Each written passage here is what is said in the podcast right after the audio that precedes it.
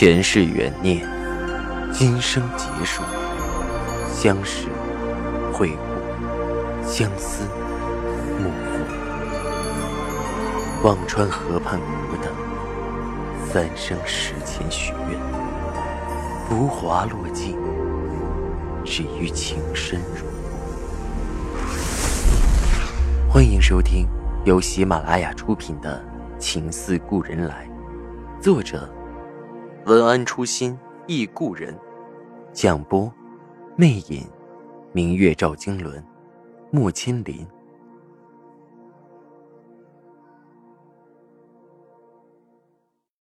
第九十八集。第二天的堂会，所有的人都没了心思。赵老太太中午便称累，回到屋里再没出来。生死一瞬。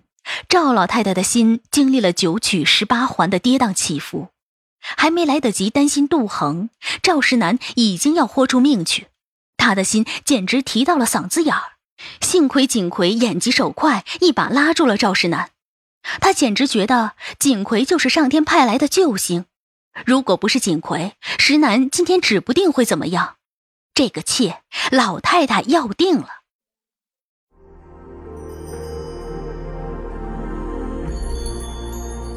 您正在收听的是喜马拉雅出品的长篇穿越小说《情似故人来》。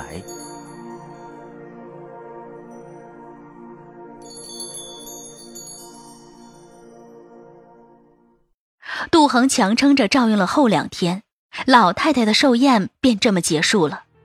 所有人的印象便都停留在了杜恒那身漂亮的衣裙，大大的“程月五彩锦寿”字。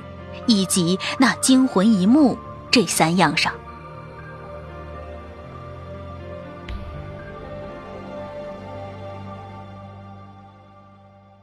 赵世南从寿宴的第二天便是夜夜寻醉，有由头就聚一群人喝，没由头就自己喝。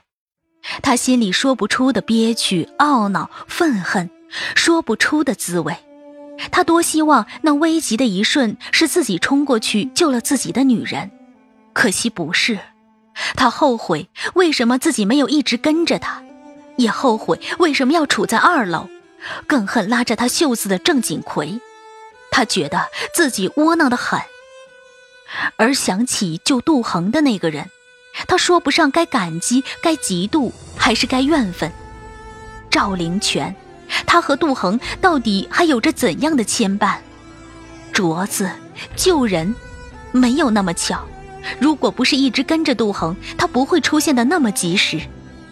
想到那个男人虎视眈眈的在暗处守护着杜恒，赵世南一拳砸在了桌子上，酒壶酒杯碎成一片，手上鲜血淋漓。当赵世南步履踉跄，一身酒气的回到屋里。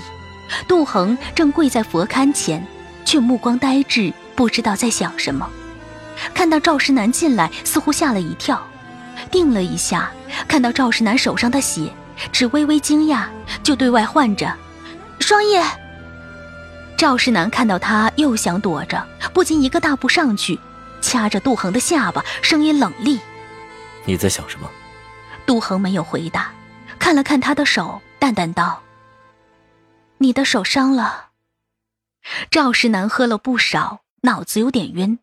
杜恒的话听得不太清，甩了甩头，手下的力气又加大了。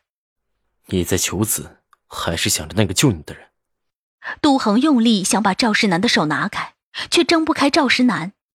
默然看了他一眼，杜恒说道：“我是要感谢那个救我的人。”这句话像刀子一样戳进了赵世南的心。他冷冷笑道：“哼，好，很好。先是私相授受，后是舍身相救，你还想怎么感谢他？”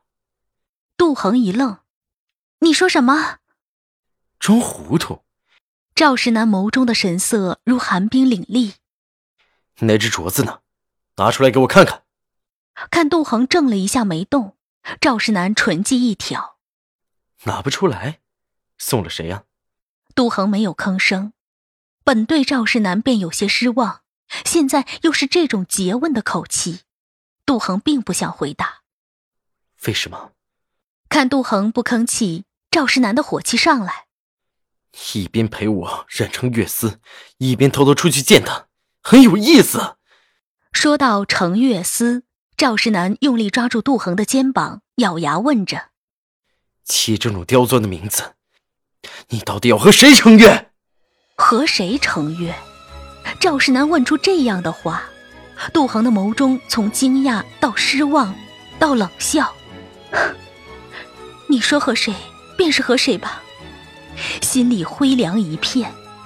这一句话让赵世南的心狠狠一扯，胸中气结，一把把杜恒摔到了地上。混账！他看着眼前这个全身像裹了冰一样的女人，猛地转身出了外间。赵世南酒后下手没有轻重，杜恒被摔得腰磕在了椅子腿上，整个后背都麻了。过了许久才缓过劲儿，他撑起身子，又跪在了佛前。他在新式学校的时候，先生是说无神论的，他不知道本来不信这些的自己，怎么现在总喜欢求佛拜佛。地面寒凉。他不知道是地面凉，还是自己的心更凉。他要感谢佛祖，在那危难关头派人救了自己一命。尽管这条命在别人眼里还比不得一个镯子重要。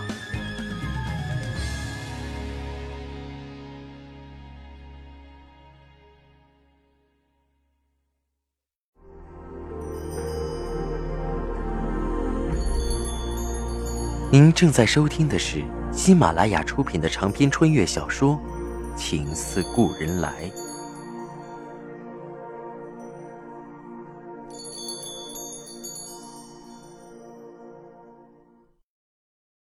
警察署的人在赵府周围蹲守了五天，却再没看见那个疑似白青的人出来。怪了事儿，嘿，难道他还能一直躲在赵府？巡长有些奇怪，会不会早就跑了？咱们没看出来。有人说着，这几天人来人往，他要是换身行头，还真不好找。还有人建议道：“索性到赵府搜搜，不就知道了？这么费劲。”巡长瞪了那人一眼：“你当赵家是菜市场啊？由得你搜？赵家的姐，那是上供的。别说我不敢，就是署长也得掂量掂量。那赵家少爷和省主席都说得上话。”你去搜啊！提建议的那人忙低下头，不敢再说，再耗着也没意义。巡长一挥手，索性都撤了，回去报告署长，再做定夺。却是回去后就接到上头的指示，那白青又在上海一带活动了，早离了扬州。寿宴后不到半个月，赵老太太终于下定了决心。一大早，将赵石南、杜恒、景奎一起叫到了屋中。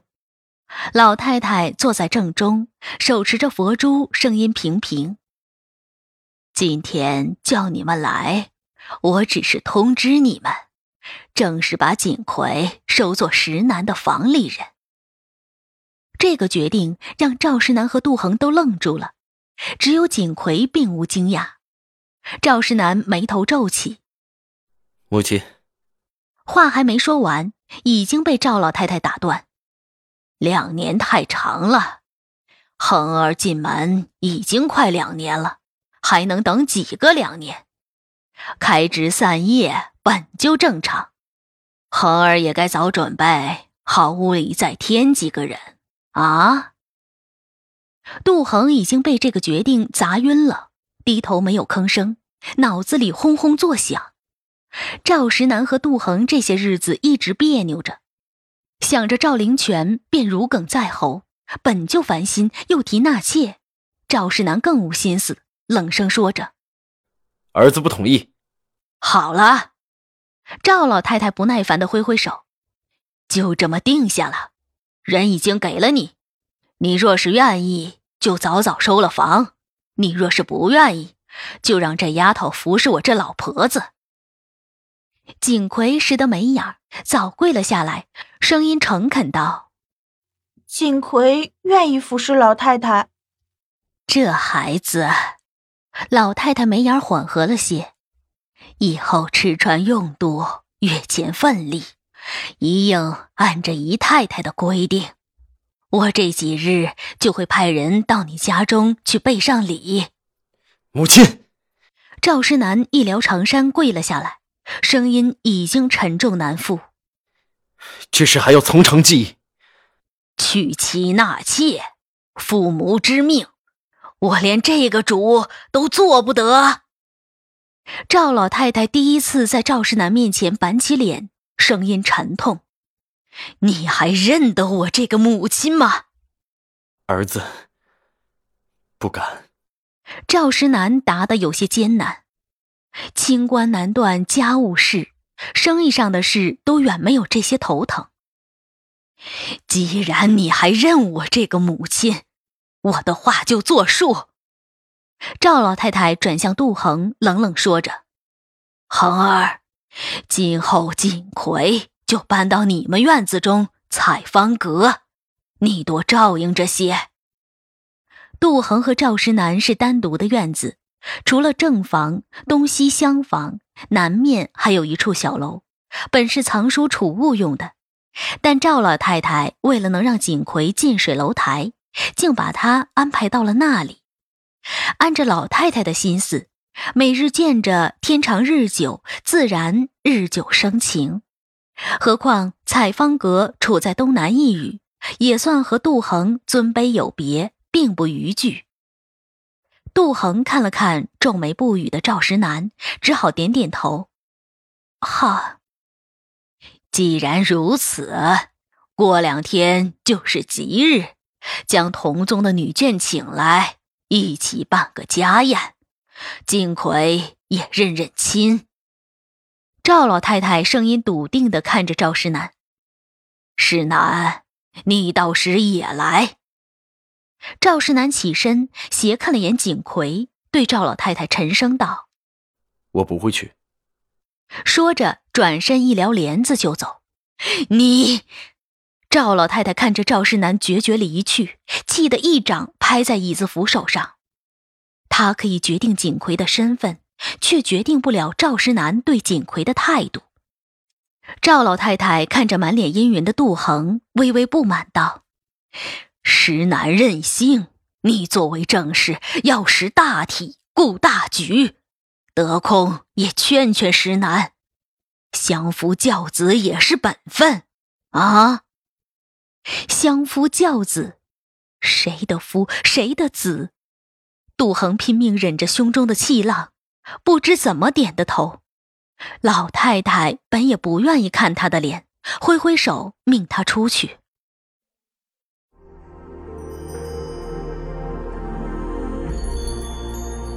您正在收听的是喜马拉雅出品的长篇穿越小说《情似故人来》。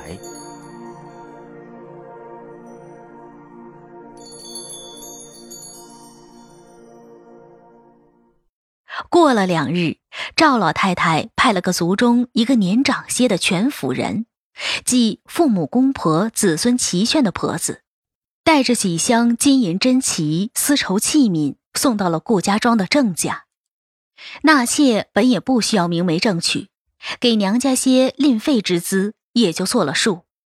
郑家本来就是乡下的小门小户，能攀上赵家，别说做妾，做通房丫头也巴不得。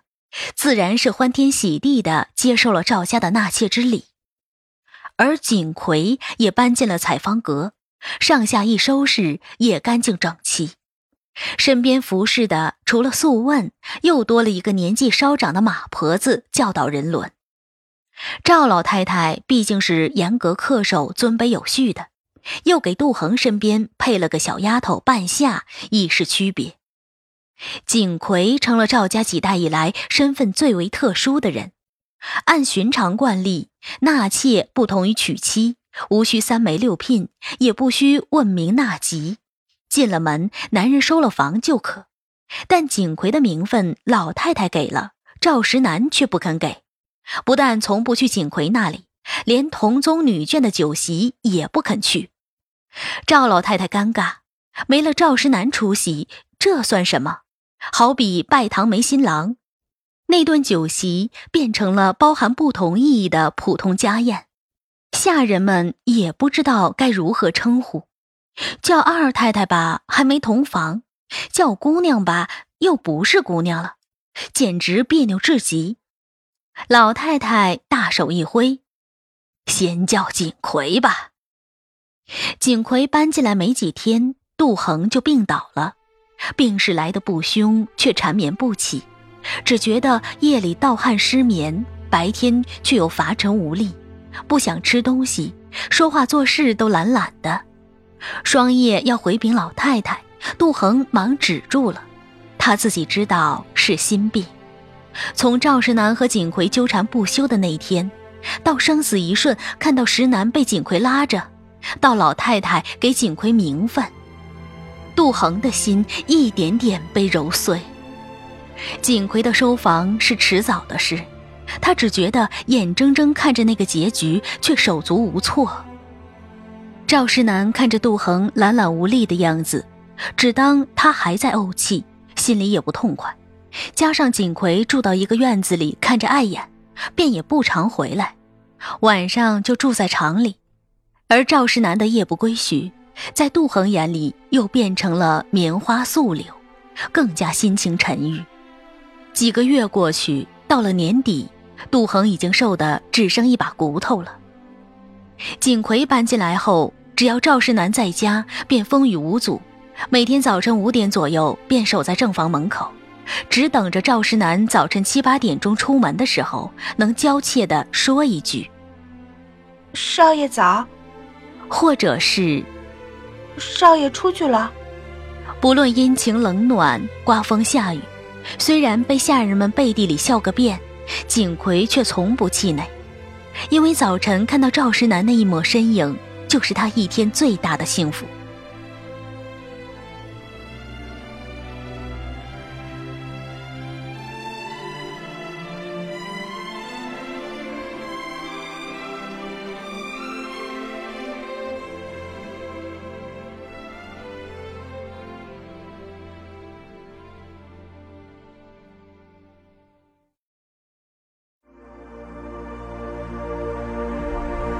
听众朋友，您刚刚收听到的是喜马拉雅出品的长篇穿越小说《情似故人来》，作者文安初心忆故人，播讲魅影，明月照经纶，莫千林。